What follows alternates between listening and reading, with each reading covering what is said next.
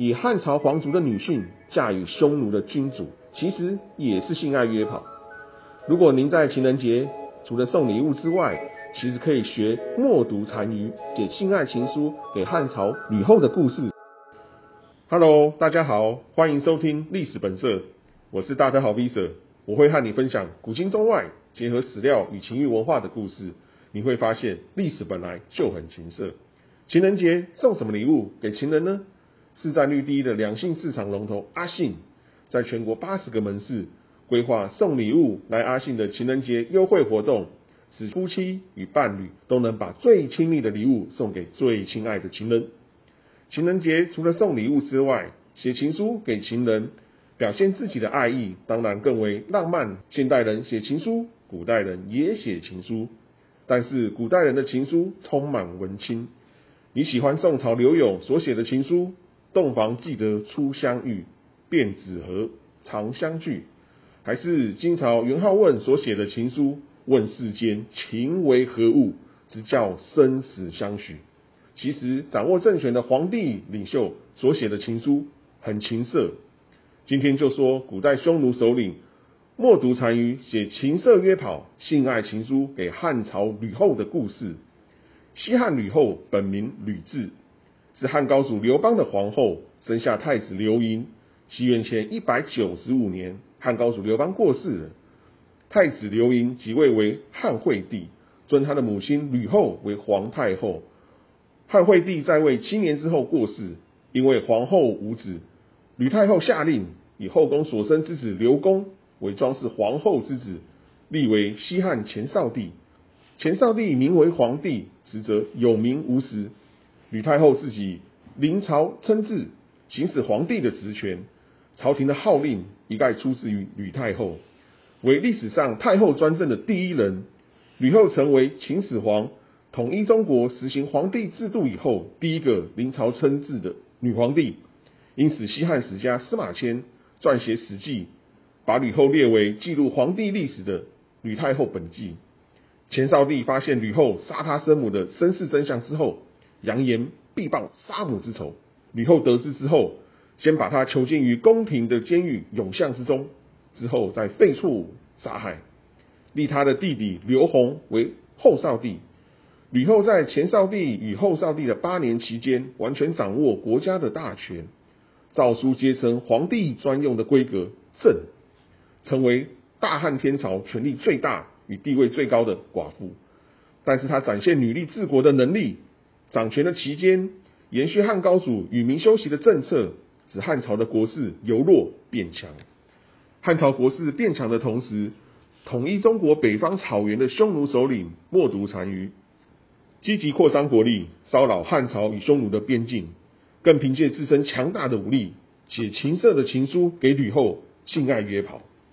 东汉史家班固撰写《汉书》记载，吕后临朝称制的女力执政时期，匈奴默读单于写情书，派使者送给吕后，信中写说：“我冒顿单于是个孤独无依的君主，我多次到汉朝的边境，希望能到汉朝游玩。”陛下吕后您独立为君，也是孤独无依，单独居住。我们两人作为单身的君主，很不快乐，没有人事物可供我们娱乐。希望我们两个人能够以各自所有的交换各自所没有的。吕后看到信之后，十分愤怒，因为良主不乐，无以自娱，愿以所有易其所无，充满了性爱约跑的情色文字。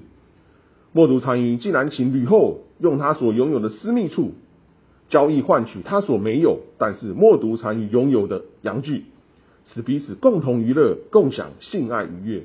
不甘受到性暴力与性侮辱的吕后，招来了汉朝的丞相陈平与武将樊哙、季布，商议要杀掉匈奴的使者，发兵攻打匈奴。一身勇力的樊哙决定以武力大杀匈奴，对吕后强调：“我愿算你十万大军。”横行于匈奴之中，杀光匈奴。吕后询问季布，季布表示现在可以先杀了樊哙。以前汉朝大军三十二万，樊哙是上将军。当时匈奴把汉高祖刘邦围困占平城，他不能抵抗匈奴大军。现在他竟然说想要率领十万大军横行于匈奴之中，杀光匈奴，这是当面欺君。况且匈奴就像禽兽一样，听到他们的善言不值得高兴，听到他们的恶语也不值得生气。吕后听完思考之后，吕后听完思考得失利弊，最后决定忍辱负重，命令接待宾客的张泽回信给冒顿单于，拒绝性爱约跑，理由是年老色衰。吕后我退朝之后自己思虑，我年龄已大，气色衰老，头发跟牙齿都已经脱落，走路也走不稳。莫读单于，您听别人说错了。我不值得与默读单于您共享性爱，降低玷污了默读单于您自己。默读单于性爱约跑吕后不成，但是同意汉朝与匈奴和亲，以汉朝皇族的女性嫁与匈奴的君主，其实也是性爱约跑。如果您在情人节除了送礼物之外，其实可以学默读单于写情色约跑的性爱情书，送给最亲爱的情人。祝全天下的夫妻与伴侣情人节亲密生活愉悦。